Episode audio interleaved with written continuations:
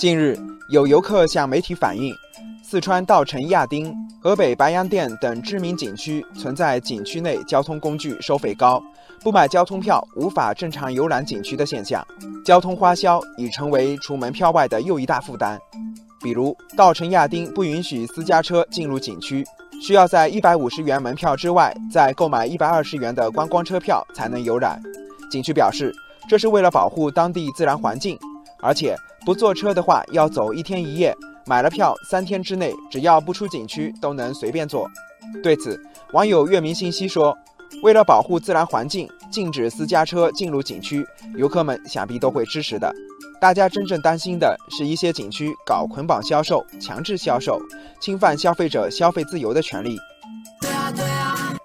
网友小涛说：“也确实存在一些具有特殊地形地貌的自然类景区。”必须乘车或乘船才能顺利游玩，但是部分景区把交通费定得过高，不少景点甚至鼻子大过头，逛遍景区的交通费都超过了门票本身的费用，这样的收费方式恐怕不太合理。国家发改委此前召开降低重点国有景区门票价格工作会，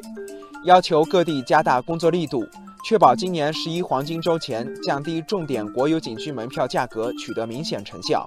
但是有媒体最近调查发现，一些景区暗中以各种手段保持门票价格，在交通费上做文章，就是其中一种搞变通的办法。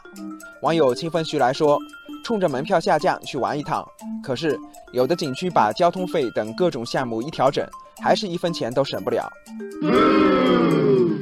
网友向日葵说：“门票下降只是对入园门票有影响，但景区内的各种杂项收费才是监管难点。”事实上，国家发改委已明确要求，推动降低重点国有景区门票价格，绝不能搞避重就轻、流于形式、明降暗升。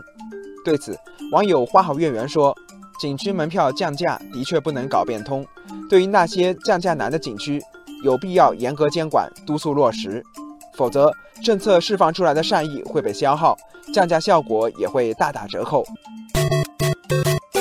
网友诗和远方说。景区门票降价，监管是一方面，更重要的是景区要转变发展思路，摆脱对门票经济的依赖，提升服务质量和经营管理效率，增加旅游附加值，提高旅游综合收入，这样才能真正实现景区持续健康发展。